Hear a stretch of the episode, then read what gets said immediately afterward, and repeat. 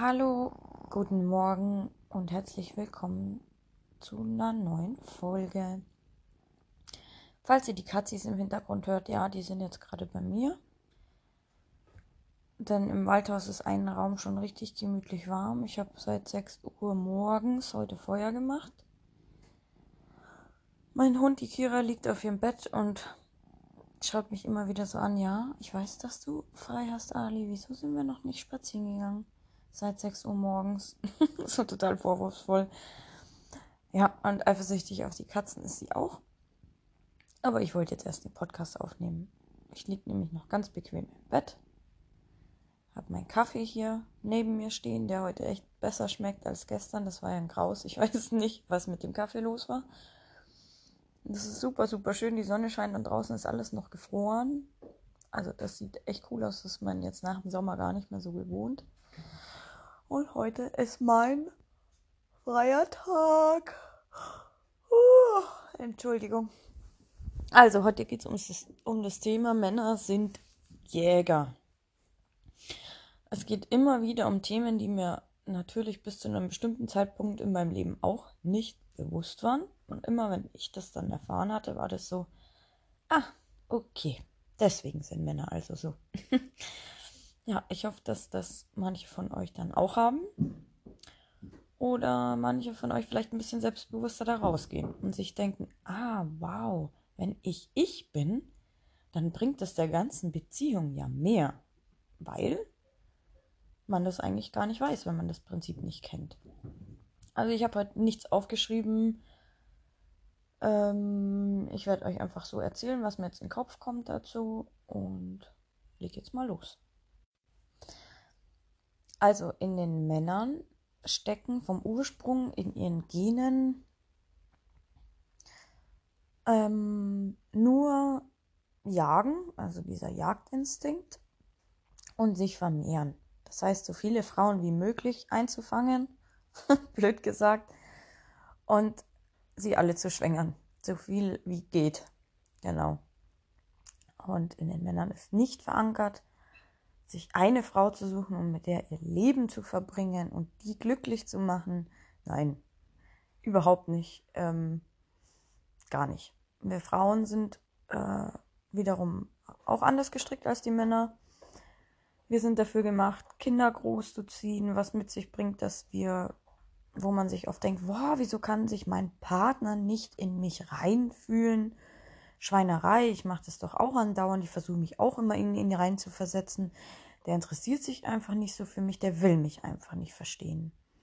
Nee, das ist unsere weibliche Gabe, die wir mitbekommen haben. Ähm, die Empathie und ich glaube, das, das kommt von der Kindererziehung, weil wer Kinder erziehen sollte vom Ursprung, das sind wir Frauen, der muss sich auch in die Kinder reinfühlen. Die können die ersten Lebensjahre noch nicht reden und was wollen sie, wenn sie schreien und so. Das ist alles in uns Frauen so verankert, dass wir viel mehr durch unser Gespür schon lesen. Wir brauchen oft gar nicht nachfragen, was jemand hat, sondern wir spüren oder sehen das eh schon. So, wo wir die Männer immer nicht verstehen, wieso sie da so in Anführungszeichen grob wirken. Aber die können das einfach nicht. Das ist ihnen wirklich nicht in die, in die Wiege gelegt. Manche sind natürlich da besser in diesen Dingen, manche schlechter, wenn man jetzt besser und schlechter sagen kann. Ja, so, also.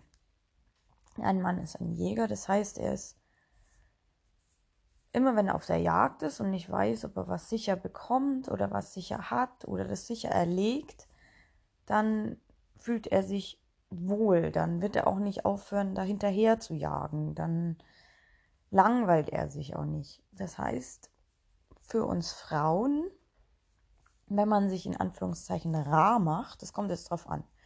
Das kann man sowohl in der Beziehung als auch wenn man jemanden das erste Mal gesehen hat und jetzt merkt, okay, jetzt geht's los so mit den ersten Dates. Das Schlimmste, was ihr tun könnt, ist, den super, super gut und super heiß zu finden. Ich fange jetzt an beim ersten Mal, wo ihr euren Traumtypen erblickt, lasst es einfach eine Party sein. Eine Party von einer Freundin. Ihr erblickt den, ihr schafft es irgendwie, den auf euch aufmerksam zu machen Er findet euch auch gut, ihr merkt es, ihr stellt euch zu ihm, ihr kommt mit ihm ins Gespräch und das Schlechteste, was ihr machen könnt, ist, also wir Frauen, wenn jemanden gut finden, wir würden am liebsten ab dem Moment, wo wir ihn gesehen haben, bis an sein Lebensende nicht mehr von seiner Seite weichen. Und ihn die ganze Zeit zuquatschen, fragen, wie er sich fühlt und so, aber das ist halt ein No-Go für die Männer. Das heißt, wenn du willst, dass er dich auch nicht vergisst nach diesem ersten Kennenlernen, dann geh hin, sprich mit ihm, lach mit ihm, zeig ihm aber, er ist jetzt hier nicht deine Obernummer eins, obwohl das ja eigentlich ist, aber so, du gib ihm das Gefühl, du bist dir jetzt noch gar nicht so sicher und du findest ein paar andere Leute hier auch noch spannend genug, um dich wieder von ihm zu entfernen und mit anderen zu reden. Das ist für ihn dann plötzlich so, oh wow, was weckt es? Sein Jagdinstinkt. Wenn du ihn super toll find, findest, da stehen bleibst und ihn den ganzen Abend zuquatscht, dann kannst du noch so hübsch sein, noch, je nachdem auf was er steht, so einen tollen Po haben oder so tolle Brüste haben. Er wird dich automatisch schon nicht mehr so attraktiv finden, wie die, die vielleicht viel schlechter aussieht als du, die aber kurz mit ihm geredet hat, die geht ihm dann nicht mehr aus dem Kopf. Weil die ist nicht bei ihm geblieben. Von der weiß er nichts, die, die ist interessant. So, also wenn ihr jemanden da so beim ersten Mal kennenlernen, gebt ihm das Gefühl, ihr kommt, ihr tretet in sein Leben, ihr findet ihn gut, das könnt ihr ihm schon vermitteln, aber dann geht auch wieder von ihm weg und klebt nicht drei Stunden an ihm dran, weil das, das macht euch in Männeraugen unattraktiv. Was ja eigentlich schade ist, aber es ist leider so. Genau. So, das heißt praktisch so Klammeraffen. Ähm, ja, diese Klammeraffigkeit kommt ja eigentlich auch nur daher, dass man meistens Angst hat, seinen Partner zu verlieren und dann klammert man und klammert man mehr und das drängt die Männer meistens. Aha. Oh, oh. Schmeißen alles um, was hier steht. Das drängt die Männer meistens ja relativ weit weg. Da fühlen die sich schnell eingeengt. Hm. Jetzt überlege ich gerade. Naja, in der Beziehung. In der Beziehung ist es.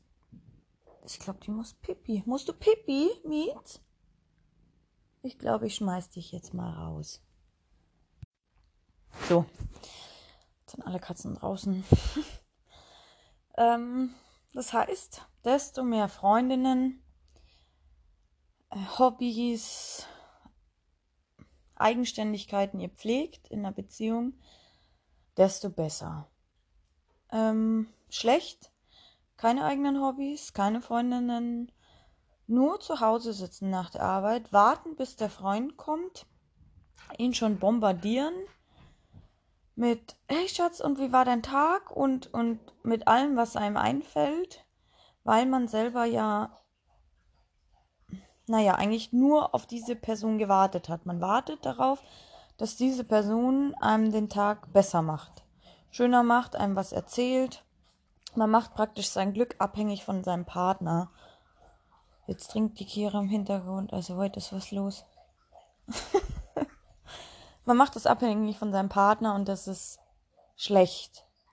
Weil der Partner würde ja auch gerne nach Hause kommen und von euch was hören. Hören so, oder vielleicht seid ihr noch gar nicht zu Hause, wenn er kommt. Dann kommt er an, freut sich, dass er vielleicht ein bisschen seine Ruhe hat, kann dann aber anfangen, euch zu vermissen.